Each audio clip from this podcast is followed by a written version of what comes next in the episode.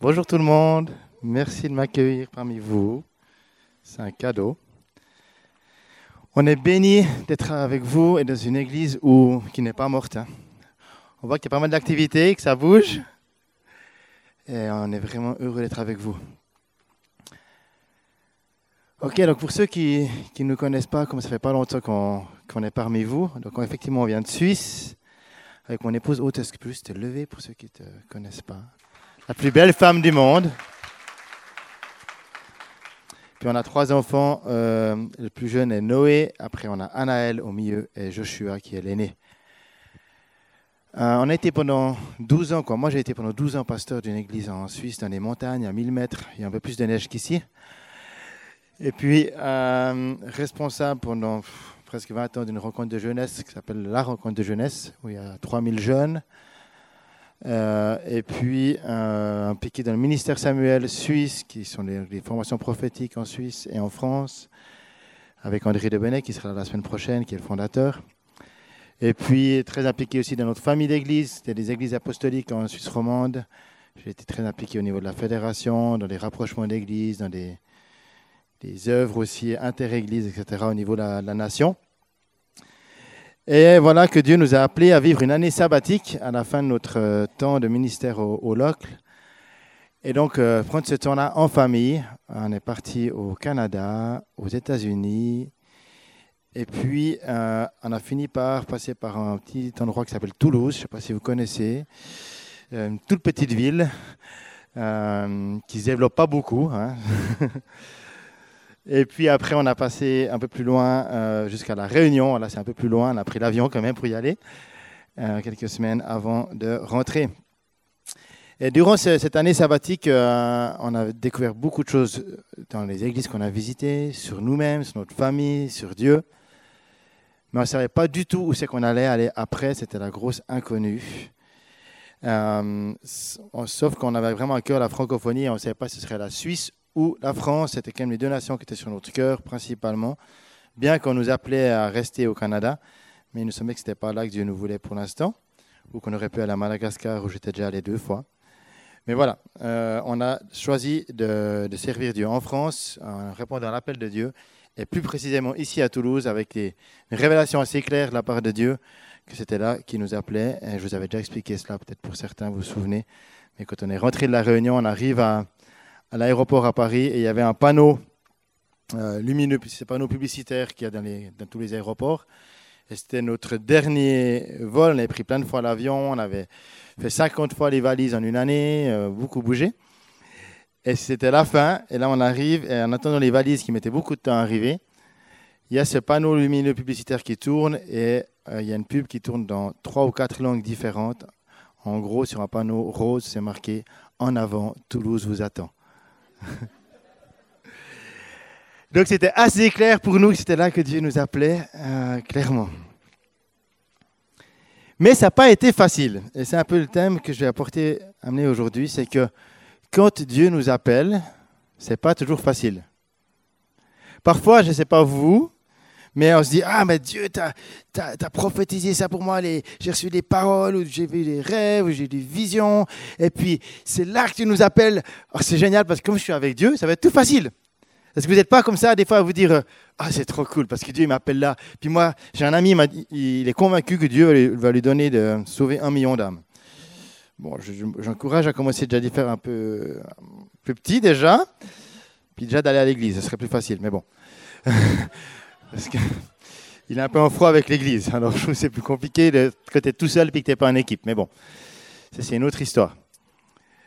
Euh, mais des fois, on est convaincu d'une chose, et puis en a tout le temps des, embûches sur le passage. Alors, on se dit, bon, on va aller là, c'est facile parce que c'est là que Dieu nous appelle. Puis premier combat. Ah, c'est bon, j'ai gagné ce combat-là. C'est facile, il y aura le combat- il y aura l'étape d'après, puis ça va être tout facile. Encore un combat, et encore un. Qui c'est qui connaît ça? Ah, il y en a quand même quelques-uns qui ne connaissent pas ça. Waouh Qui c'est qui...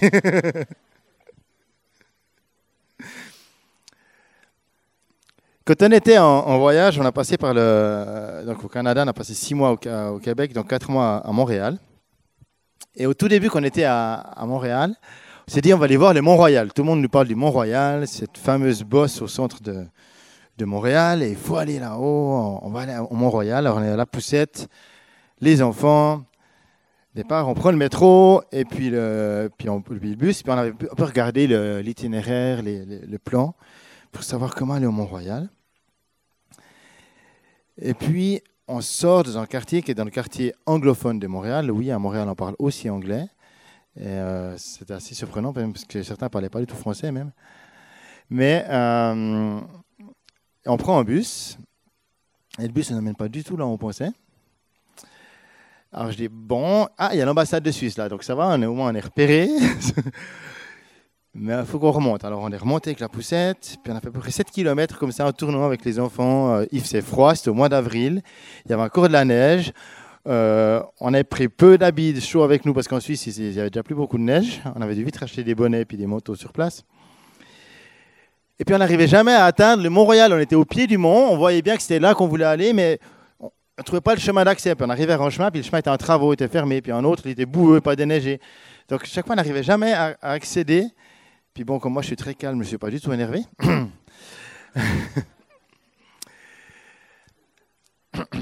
Et puis, euh, après un long moment de marche et de râlerie, on est arrivé quand même enfin au Mont-Royal. Et quand on arrive enfin là, au lac des Castors, ça va être super beau. Qu'est-ce qu'on voit? Un lac qui est à moitié gelé, on ne peut plus aller dessus parce que la glace elle est quand même trop, trop fondue. Il y a encore les trucs de la patinoire qu'il y avait avant, mais c'est plus une patinoire. On peut pas marcher dans l'air parce que c'est boueux, neigeux, etc. Il y a des jeux pour les enfants, mais ils sont pas encore vraiment prêts. Donc résultat, c'était sympa, mais c'était pas la bonne saison pour y aller.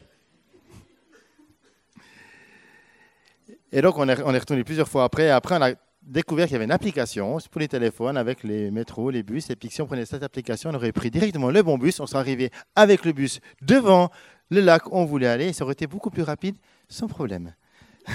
et quand on a refait ça, on arrive, c'est très chaud. Les gens étaient en maillot de bain et bronzés, dans l'air. C'était tout à fait autre chose. C'était au mois de juin. Tout ça pour dire que parfois, on se dit on va aller là, c'est facile, on va y aller, mais il y a toujours d'autres chemins. Et puis on croit que c'est facile, mais ce n'est pas toujours si facile que ce qu'on imagine. Alors nous, ben, pour arriver ici, c'est vrai que ce n'était pas toujours facile et beaucoup ont prié pour nous. Et merci pour tous ceux qui ont prié pour nous, pour qu'on puisse arriver ici. On est, on touché encore cette semaine d'avoir entendu, euh, ma femme parlé de, de quelqu'un qui fait partie d'un groupe de prière qui prie pour nous, mais cette personne ne nous connaît pas. Mais dans son groupe de prière, il y a quelqu'un qui nous connaît. Euh, c'est super touchant, ces histoires-là, et euh, on, voit, on voit la main de Dieu. Et un des gros combats qu'on avait, c'était de trouver, d'abord, on rentrait notre voyage, il fallait que je trouve du travail. Et là, miraculeusement, Dieu nous a donné un travail dans un endroit où j'ai travaillé il y a 15 ans, en, euh, en Suisse, un centre pour toxicomanes, et pendant quelques mois, j'ai pu trouver ce travail-là avant qu'on arrive ici à Toulouse. Après, il fallait qu'on trouve une maison, parce qu'on ne savait pas où loger. Avant d'arriver à Toulouse, déjà, il fallait qu'on trouve une maison. Ça, c'était au mois de, mars. Pendant quelques temps, on a logé chez mes parents puis chez une amie. Et puis après, on cherchait, on cherchait, on trouvait rien, on trouvait rien. Et puis tout d'un coup, paf, sur Airbnb, il y avait une maison. On contacte la personne, elle nous fait un prix. D'accord, vous pouvez venir, venez chez nous. Et on arrive chez cette personne, puis on se dit, franchement, c'est perdu au milieu de la campagne, au milieu des champs. Euh, le téléphone passait pas bien, le Wi-Fi passait pas bien. Euh, moi, je, suis né au milieu de la campagne, au milieu des vaches, mais là, c'est encore plus, quoi. c'est le niveau. Waouh Qu'est-ce qu'on fait là, Seigneur? Et le Seigneur nous voulait vraiment là. Cette famille, euh, Dieu les cherchait, mais d'une manière hallucinante, quoi. Quelques semaines après, ou même quelques jours après qu'on soit là, ont se mis à partager avec eux. Puis au début, on n'avait pas trop dit qu'on était pasteur, c'est dit on est en France, on va aller tranquille. Euh, et puis, euh, finir, ça, se fait dans la discussion. Et là, elle nous dit Ah, mais c'est super, nos enfants se préparent à se faire baptiser. Donc, leurs enfants, ils avaient quel âge? 17 et 19, quelque chose comme ça. Et ils ont choisi de se faire baptiser dans l'église catholique, mais parce qu'ils voulaient vivre quelque chose avec Dieu. Donc, une recherche de Dieu. Waouh Après, ils partent en, en, week-end de famille.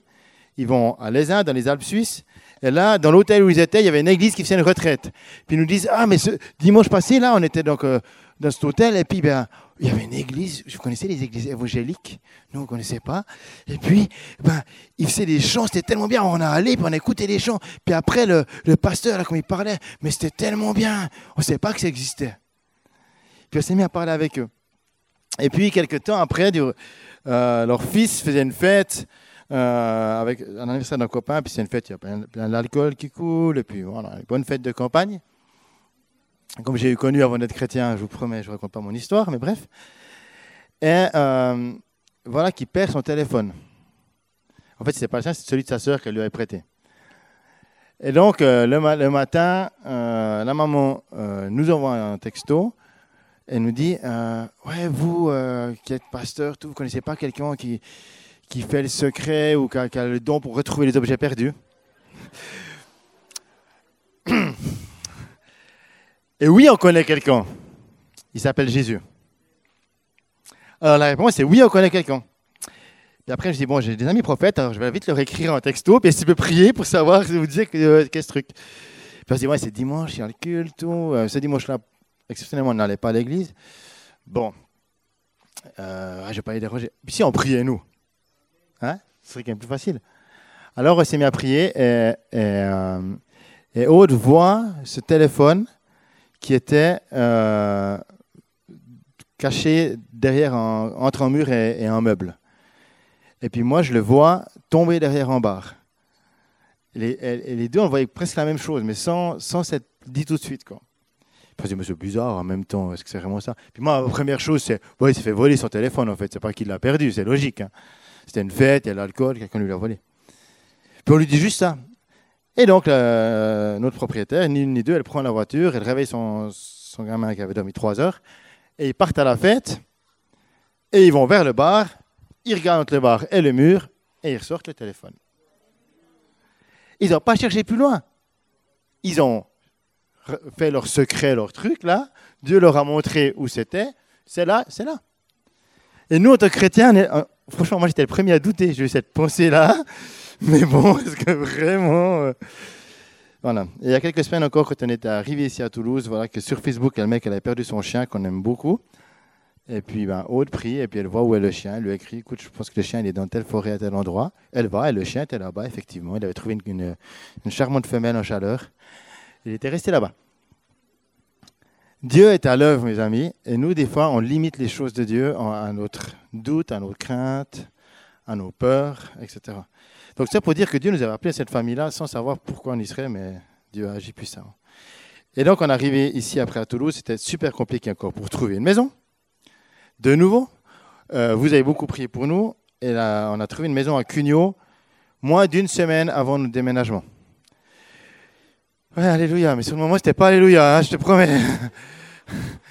Purée, euh, combien de fois j'ai dit au Seigneur, mais Seigneur, euh, c'est bon, quoi. Tu nous appelles, je veux bien. Mais là, en plus, on est dans une situation où il n'y a pas les allocations familiales, on a plein de problèmes financiers, ça ne suit pas. Euh, pour l'instant, je n'ai pas de travail à Toulouse. On n'a pas de maison. Quoi. Je veux dire, c'est cool, quoi, mais moi, je pensais que ce serait plus facile, Seigneur, quoi. Hein? C'est bon, j'ai donné les difficultés. Dieu nous a trouvé un travail, Dieu nous a trouvé une magnifique église, et Dieu nous a trouvé une maison.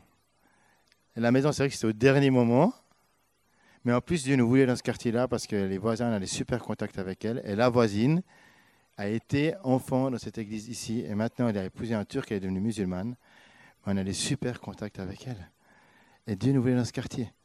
On ne sait pas pourquoi, encore vraiment qu'est-ce qui va se passer, mais moi je m'attends des miracles. Amen. Donc le chemin de Dieu pour atteindre nos objectifs n'est pas toujours celui que nous, on a imaginé, mais lui sait ce qu'il y a, ce qu'on a appelé à vivre sur ce chemin. Nous, on se dit ça va être une autoroute facile, mais pas toujours. Amen. Euh, juste un exemple dans la Bible qui est intéressant avant que je prenne le texte que je voulais comprendre aujourd'hui. Euh, c'est l'histoire de Noé. Noé, il a cette révélation de Dieu qui lui dit construis une arche. Puis pas un petit bateau gonflable. Non, euh, c'est quand même assez méga, méga, méga arche. Quoi. Hein. c'est plus gros que les Boeing. Quoi. Je veux dire, c'est. Ou que les Airbus, pardon. c'est mieux. Hein. quand même. Hein. Euh, mais sauf qu'il n'y a pas d'eau. Est-ce que ça vous arrive des fois d'avoir une pensée, Dieu m'a dit, puis tu fais un truc complètement fou, puis tout le monde te prend pour un fou, mais Noé, vous savez, ça veut dire son, nom, qu'est-ce que ça veut dire? Repos. Ben, je sais pas, moi, quand je m'appelle repos, puis que Dieu me dit, tu vas travailler pendant des années à un truc alors qu'il n'y a pas d'eau, je me dis, ça vient pas de Dieu, quoi. Parce que moi, mon nom, ma destinée, c'est me reposer, c'est pas de travailler pour un truc euh, où il n'y a pas d'eau. Est-ce que vous n'êtes pas des fois comme ça à dire, non, mais attends, ça, ça vient pas de Dieu, parce que moi, ma destinée, elle est écrite, je m'appelle David, euh, je suis aimé de Dieu, donc moi, je, moi, je suis bien aimé, je me repose, puis Dieu m'aime. Ouais, hein, voilà. Ou je m'appelle Noé, alors là, c'est encore mieux. Mais il a obéi. Il a, obéi malgré l'opposition, malgré les rires des gens, et il a sauvé sa famille, mais la destinée du monde. Il a permis à Dieu de manifester sa gloire puissamment pour racheter ce monde, grâce à son obéissance. Donc parlons des difficultés qu'on peut avoir des fois dans nos vies et des tempêtes dans nos vies. Dans nos vies, bien souvent, il y a des tempêtes et on est appelé à accueillir le règne de Dieu dans ces tempêtes. Et il y a deux tempêtes que Jésus a traversées avec ses disciples qui sont bien connues et j'aimerais rapidement qu'on puisse voir cela. On va aller dans Matthieu 8 au verset 28. Je pense que ça va s'afficher normalement à l'écran. Mais avant qu'on lise cela, euh, Matthieu verset 18, pardon. Jésus vient de prêcher devant une foule immense sur la montagne. C'est son fameux sermon sur la montagne, qui est la base, une des grandes bases pour la vie de disciple. Si vous voulez avoir des bases pour la vie chrétienne, relisez le sermon sur la montagne. Puis il descend de la montagne. La foule suit Jésus. Et là encore, il guérit un lépreux, il guérit le serviteur d'un centurion, il chasse beaucoup d'esprits, et il y a des guérisons dans la belle-mère de, de Pierre. C'est la gloire. C'est juste extraordinaire ce qui se passe. Et quand on est dans un moment de gloire comme ça, extraordinaire, eh bien, on a tous envie de suivre Jésus, non?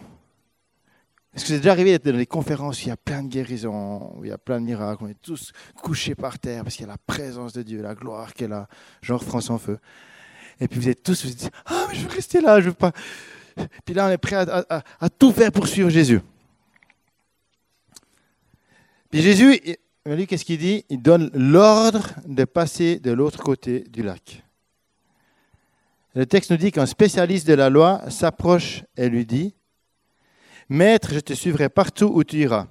Mais Jésus lui répondit, Les renards ont des tanières et les oiseaux du ciel ont des nids, mais le Fils de l'homme n'a pas un endroit où il puisse reposer sa tête.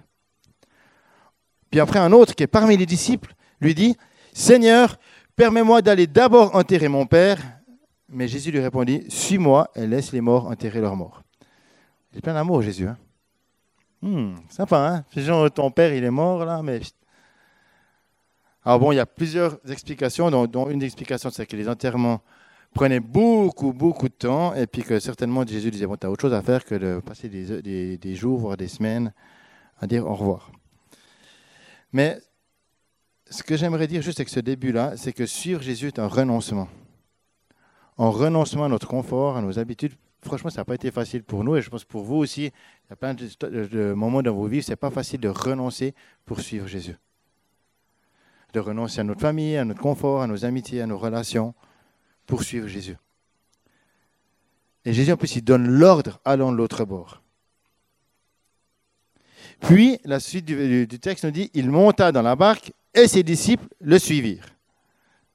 Soudain, il s'éleva sur le lac une si grande tempête que la barque était recouverte par des vagues. Et lui, il dormait. Les disciples s'approchèrent et le réveillèrent en disant, Seigneur, sauve-nous, nous allons mourir. Et il leur dit, Pourquoi êtes-vous si craintifs, homme de peu de foi? Alors il se leva, menaça le vent du lac et il eut un grand calme. Ces hommes furent très étonnés et dirent, Quel genre d'homme est-ce? Même les vents et la mer lui obéissent. Tu es dans la tempête, tu es dans une difficulté, alors que Jésus t'a dit, allons de l'autre bord. Jésus dit, on va là-bas, mais il y a la tempête. Et en plus, toi, qu'est-ce qu'il fait Jésus? Il dort. Non, franchement, quoi, c'est sympa, quoi. Nous, là, c'était un peu la même chose. Super, tu nous appelles à aller à Toulouse, mais euh, là, tu dors, quoi. On n'a pas de maison, on n'a pas les sécurités. Euh, euh, on fait comment, quoi? Pour les étudiants de venir qui viennent avec son à Melchisedec, je pense qu'il y en a plusieurs qui ont dû se dire aussi, mais Dieu, tu dors là. On vient à Toulouse, euh, ok, on va vers Melki, mais là aussi, le logement, c'est compliqué. Euh, euh, puis, peut-être les finances, ou peut-être ma famille ne veut pas que je parte, ou... Jésus dort.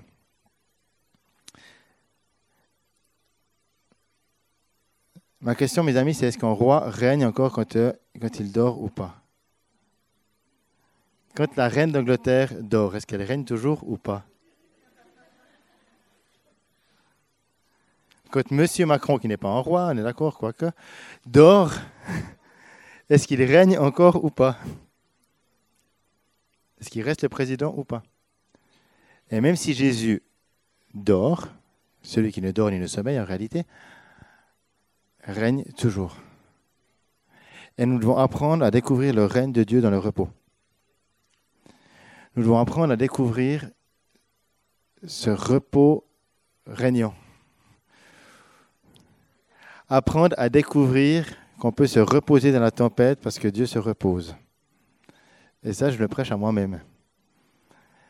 Apprendre à découvrir la paix de Dieu. Apprendre à ne pas regarder aux vagues qui vont submerger notre bateau, mais regarder à ce Dieu qui règne. Cette semaine, on a, peut-être que vous avez suivi, mais on en a parlé tout à l'heure, il y a beaucoup d'églises en Algérie qui ont été fermées il y a eu beaucoup d'opposition face aux églises algériennes, même si pas que cette semaine, ces derniers temps. Ça devient vraiment violent. Et une des vidéos qui, qui m'a marqué, c'est de voir les gens qui célébraient dans la joie et dans les, louanges en faisant la fête pour Jésus alors que l'armée arrivait pour fermer l'église. Et ils continuent à rester dans la louange et dans la joie alors que l'armée est là. Quand on est dans la difficulté, quand on est dans l'opposition, est-ce qu'on continue de célébrer Dieu et de regarder à lui? Lorsqu'on était à, Bethel, on a rencontré des églises euh, des, chrétiens de, différents pays, donc de, Russie et de Chine. Et, entre autres, on a, pu entendre le témoignage d'un couple euh, de pasteurs de Shanghai. Ils ont une église de 3000 membres.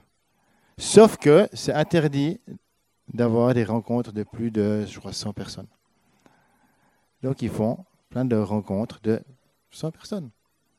C'est pas un problème, ça ne gêne pas Dieu. Et il voit plein de guérisons, plein de miracles, et il voit Dieu, Dieu agir. Et je crois qu'on doit apprendre à voir le règne de Dieu, même quand ce n'est pas comme nous on aurait imaginé. Donc même dans la tempête, quand Dieu semble ne pas répondre, il règne.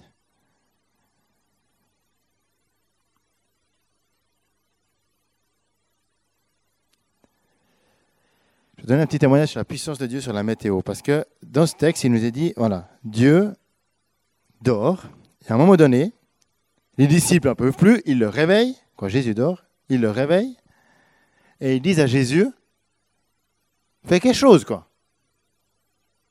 Bouge-toi, lève-toi, nous n'en peut plus, arrête de dormir. Et Jésus se lève, et première chose qu'il fait, il rabroue les disciples. Homme de peu de foi. Donc, première chose avant de regarder la tempête, il leur dit eh, Franchement, elle est où votre foi? Merci pour ton amour, ton cœur de berger, toi le bon berger. Écoute, notre foi, euh, on n'est pas Jésus, nous. Hein? C'est toi qui t'appelles Jésus. Et Jésus se lève et il menace la tempête. Il la menace. Il ne parle pas avec plein d'amour, là, il la menace il manifeste son autorité. Il a le règne de Jésus dans le repos et il a le règne de Jésus dans le combat. Il y a ce chant que j'aime bien écouter euh, qui, dit euh, C'est ainsi que je gagne mes combats. Je suis entouré, je suis entouré. Il me semble que je suis entouré de plein de choses, mais en fait, je suis entouré de toi, Seigneur. Parce que le combat, on le gagne dans la louange et l'adoration en regardant à Dieu. Le plus grand des combats n'est pas, euh, n'est pas mené en chassant les principautés des autorités, mais d'abord en adorant Dieu. La plus grande des victoires est liée dans l'adoration et la louange, en regardant à Dieu et en s'abandonnant entre ses mains. Et c'est ce que Jésus essaie de dire, mais la foi, elle vient quand on s'abandonne entre ses mains, quand on laisse notre confiance en Dieu. Et Jésus menace la tempête et la tempête se calme. Lorsqu'on était en, voyage de noces il y a quelques années, il y a 11 ans de cela, on était en Nouvelle-Zélande. Et voilà, tout le monde a dit, ah, la Nouvelle-Zélande, ça va être magnifique en plus cette saison. Sauf qu'il ne faisait que de pleuvoir et pleuvoir et pleuvoir et pleuvoir. On voulait aller voir un glacier, on n'a pas vu le glacier, on ne voyait pas à 20 mètres. Euh, on descend au bord de la mer, il pleuvait. Et on a, dans l'hôtel où on était, il y avait un, petit magalo et il y avait un, jacuzzi. Alors, jeunes amoureux comme on était, on profite un petit moment en amoureux dans le jacuzzi. Et là, on se met à adorer Dieu et à avoir un temps de louange, mais hallucinant, dans les bulles chaudes. C'est pas mal. Et on vit un temps d'adoration de louange avec Dieu, juste vraiment, vraiment fort. C'est comme un temps de ciel ouvert. Juste super bon, on adore Dieu, ça nous fait du bien. On ressort de là, on traverse pour aller dans le bâtiment où on logeait et il pleuvait plus. Ciel super ensoleillé. Et on voit le gérant du, centre qui était là dehors et qui dit Mais ah, qu'est-ce qui s'est passé? J'ai jamais vu ça. Ils annonçaient la pluie pendant, des jours et des jours, puis là, il n'y a plus aucun nuage. Ils sont où les nuages? On n'avait pas chassé la tempête, on n'avait pas fait pris autorité, on avait, pas, on avait juste adoré Dieu. Et Dieu a manifesté sa gloire. Et, Dieu aime faire ça. Dieu aime faire ça. Amen. Donc il y a plein de tempêtes dans nos vies. Il y a plein de tempêtes aujourd'hui sur la nation. Il y en a qui, pour braver la tempête, ils mettent des gilets jaunes. Il y en a, pour braver la tempête, ben, ils brandissent le Brexit. Il y en a d'autres pour, euh, braver la tempête, ils disent que les finances, ça va bien aller, sauf que ça ne va pas aller, etc., etc. Mais celui qui va vaincre la tempête, c'est Jésus. Amen. On va passer juste à un autre, une autre tempête qu'ont vécu les disciples, et après on arrivera gentiment à la fin. On va aller dans Matthieu 14. De nouveau, il y a une grande foule qui est présente. Jésus guérit de nombreux infirmes. Et le soir venu, mais il ne sait pas quoi faire cette foule-là, alors il euh, faut bien faire quelque chose de toute cette foule qui est encore là. Les disciples disent, bon, faut quand même qu'on puisse les nourrir, alors il faut trouver un truc. Alors, euh, euh, quand les disciples disent, ben, renvoie, la foule, mais Jésus dit, non, non, on ne va pas les renvoyer, on va les nourrir. Mais on a, on a trois fois rien, on a un tout petit peu de pain, un tout petit peu de poisson. Qu'est-ce qu'on va faire avec ça? Et c'est la première multiplication des pains. Jésus nourrit 5000 personnes, sans compter les femmes et les enfants. Donc un peu plus.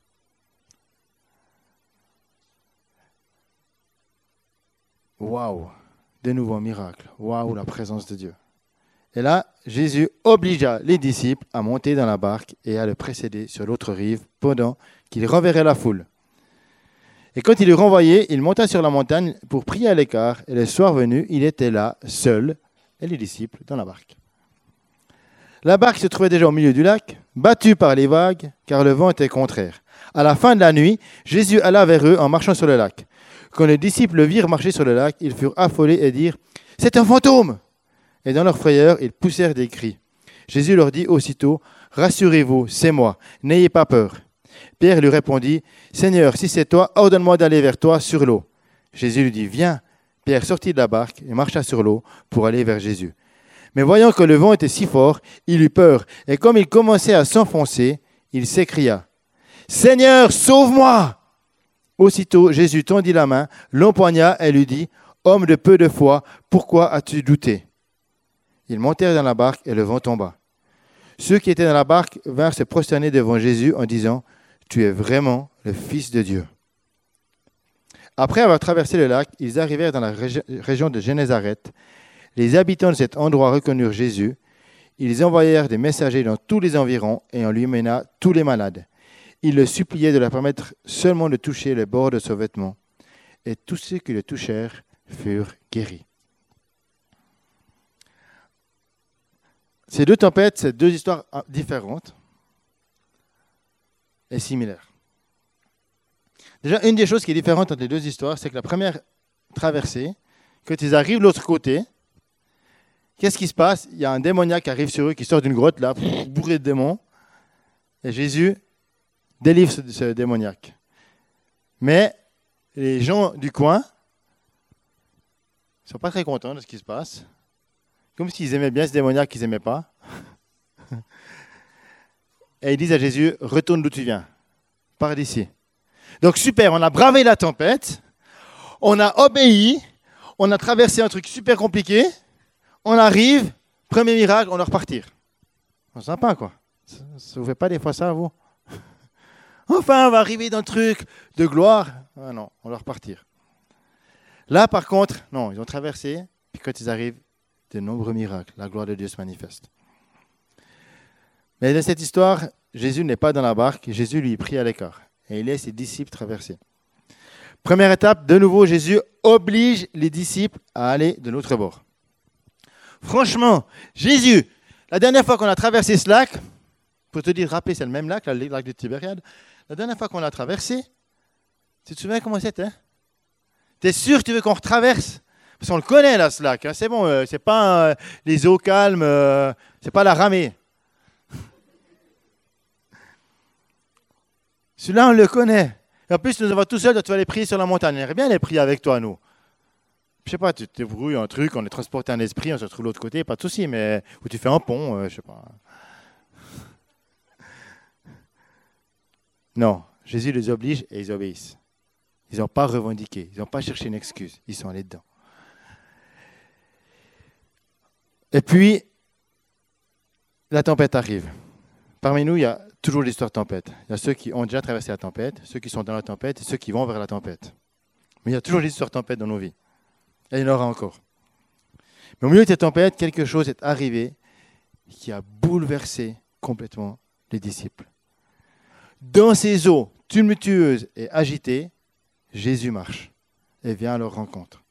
Et souvent, on imagine Jésus qui marche sur une eau bien plate, bien lisse, toute belle. Mais c'est des vagues, c'est une eau tumultueuse, c'est la tempête, le bateau est malmené. Mais Jésus marche à leur rencontre et vient à leur rencontre. Parce qu'il est plus fort que la tempête. Il ne regarde pas à ce qui est déstabilisant. Et puis, qu'est-ce que dit Jésus? Il va dire ne craignez point, parce qu'il croit que c'est un fantôme. Est-ce que vous n'avez pas des fois peur quand Jésus manifeste sa présence Quand Jésus manifeste sa gloire Quand tout d'un coup quelque chose d'anormal se passe? Est-ce qu'on n'a pas des fois peur de ce qui se passe? On n'est pas des fois dans la crainte. En tout cas, là, c'était la réalité des disciples. Puis, Pierre, là, qu'est-ce qu'il dit? Ok, si vraiment c'est toi, bah, dis-moi euh, je, vais venir vers toi.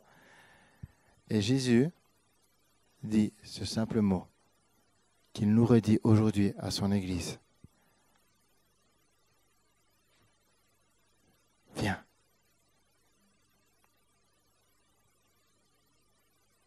Viens. Sors de ta barque.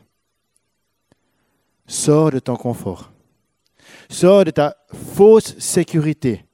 Parce que ta barque, elle est malmenée. Viens. Viens à ma rencontre sur le terrain du miraculeux. Viens marcher sur les eaux tempétueuses. Viens marcher sur ce qui semble instable, mais qui est bien plus sécur que ta barque. Viens. Sors de ta barque. Est-ce qu'on va avoir cette foi? Qu'a Pierre de sortir de notre barque et de venir, même si c'est instable, même si c'est des eaux tumultueuses, des eaux profondes, qui pourraient nous faire couler. Est-ce qu'on va venir?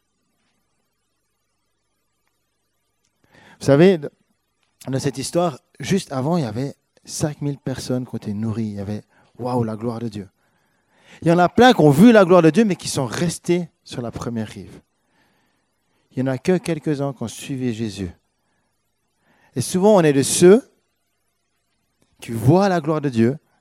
Waouh, c'est tellement puissant cette conférence.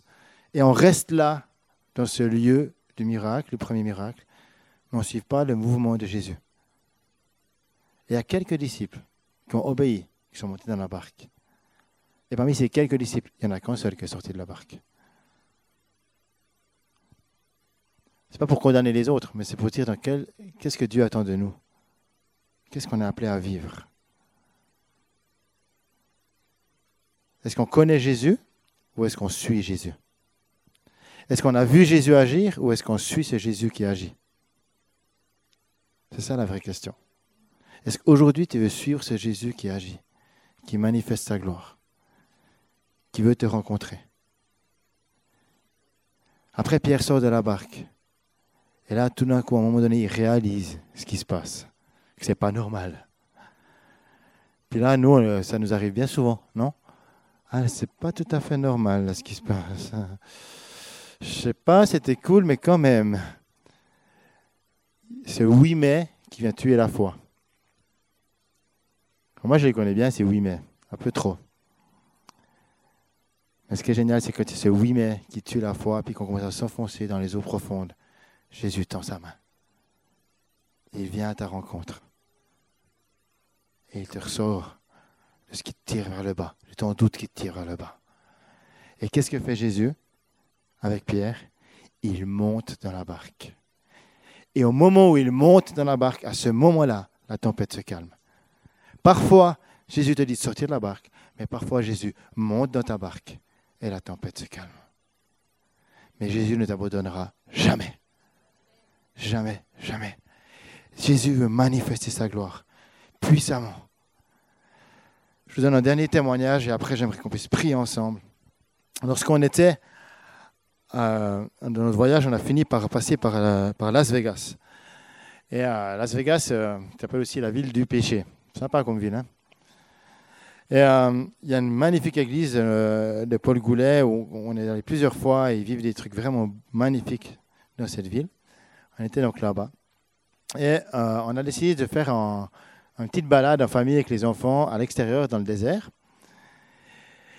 Et voilà qu'on marche dans les, dans les rochers, super, tout, on grimpe dans des rochers. Mais euh, Anaël, euh, qui aime euh, aller dans tous les sens, monte sur les rochers avec moi, ou c'était Joshua, non, c'était Anaël, je crois qu'on est monté tout en, tout en, immense rocher. Puis un peu plus, sur un autre rocher, on était monté tout à l'heure, il y a un enfant qui, qui lève un truc, puis qui dit hey, J'ai trouvé ça C'était un porte-monnaie. Du coup, je réalise oh, C'est le mien. je n'ai même pas fait gaffe, j'avais pris mon porte-monnaie avec moi. Juste merci Jésus, on prend ce porte-monnaie. Voilà. Puis d'un coup, ma femme me dit, mais oh, au fait, le mien, il est où le porte-monnaie? Oh, j'ai dû le laisser à la maison. Ok, on fait notre balade. On rentre à la maison, pas de porte-monnaie. On vide tous les placards, on vide, on retourne la voiture, on ouvre toutes les valises. mais je pense pendant deux heures, on a cherché ce porte-monnaie partout, parce même plus que quatre heures, je sais pas. Il y avait les cartes d'identité, les cartes de crédit, il y avait tout dedans. Impossible de trouver le porte-monnaie.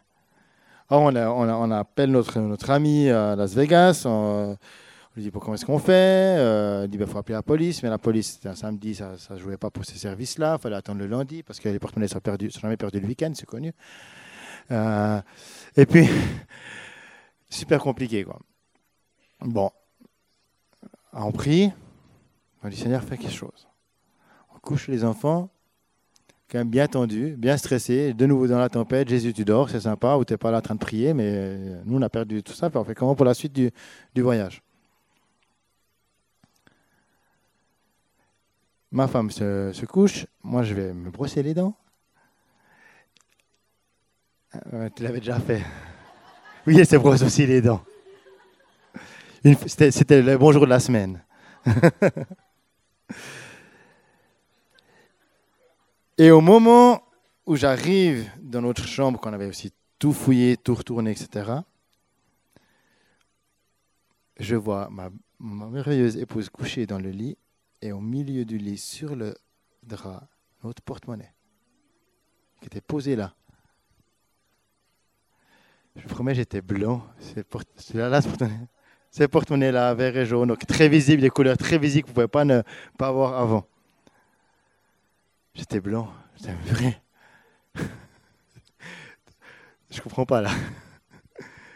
Et notre cousine qui n'était pas, encore chrétienne, ou euh, qui a un chemin, on lui raconte l'histoire, elle nous dit Mais je comprends pas, il y a quelqu'un qui l'a ramené le porte-monnaie ben, Je dis Ben non. Parce que moi j'ai vu comme une lumière puissante qui passait sous ma porte à un moment donné. Elle a attendu comme des pas. Mes amis, les anges peuvent vous ramener des porte-monnaies perdus au milieu du désert, du Nevada, les ramener jusque dans votre chambre à coucher s'il le faut. Alléluia! Alléluia! Dieu est à l'œuvre. Alors cherchons les réalités du Seigneur. Cherchons à voir Dieu agir dans nos vies. Cherchons sa gloire plus que les difficultés. Cherchons le Seigneur, celui qui est vivant. C'est lui qui manifeste sa gloire. Cherchons les réalités d'en haut et non celles de cette terre. Accrochons-nous au règne de Dieu dans nos vies. Et arrêtons de nous accrocher à notre barque qui est malmenée dans la tempête. Accrochons-nous à Dieu. Alors j'aimerais qu'on puisse prier ensemble. Parce que je crois que Dieu veut nous, appeler, nous, nous appelle tous en tant qu'Église à marcher dans la foi. Et si tu ne connais pas Jésus, ou si pour toi c'est...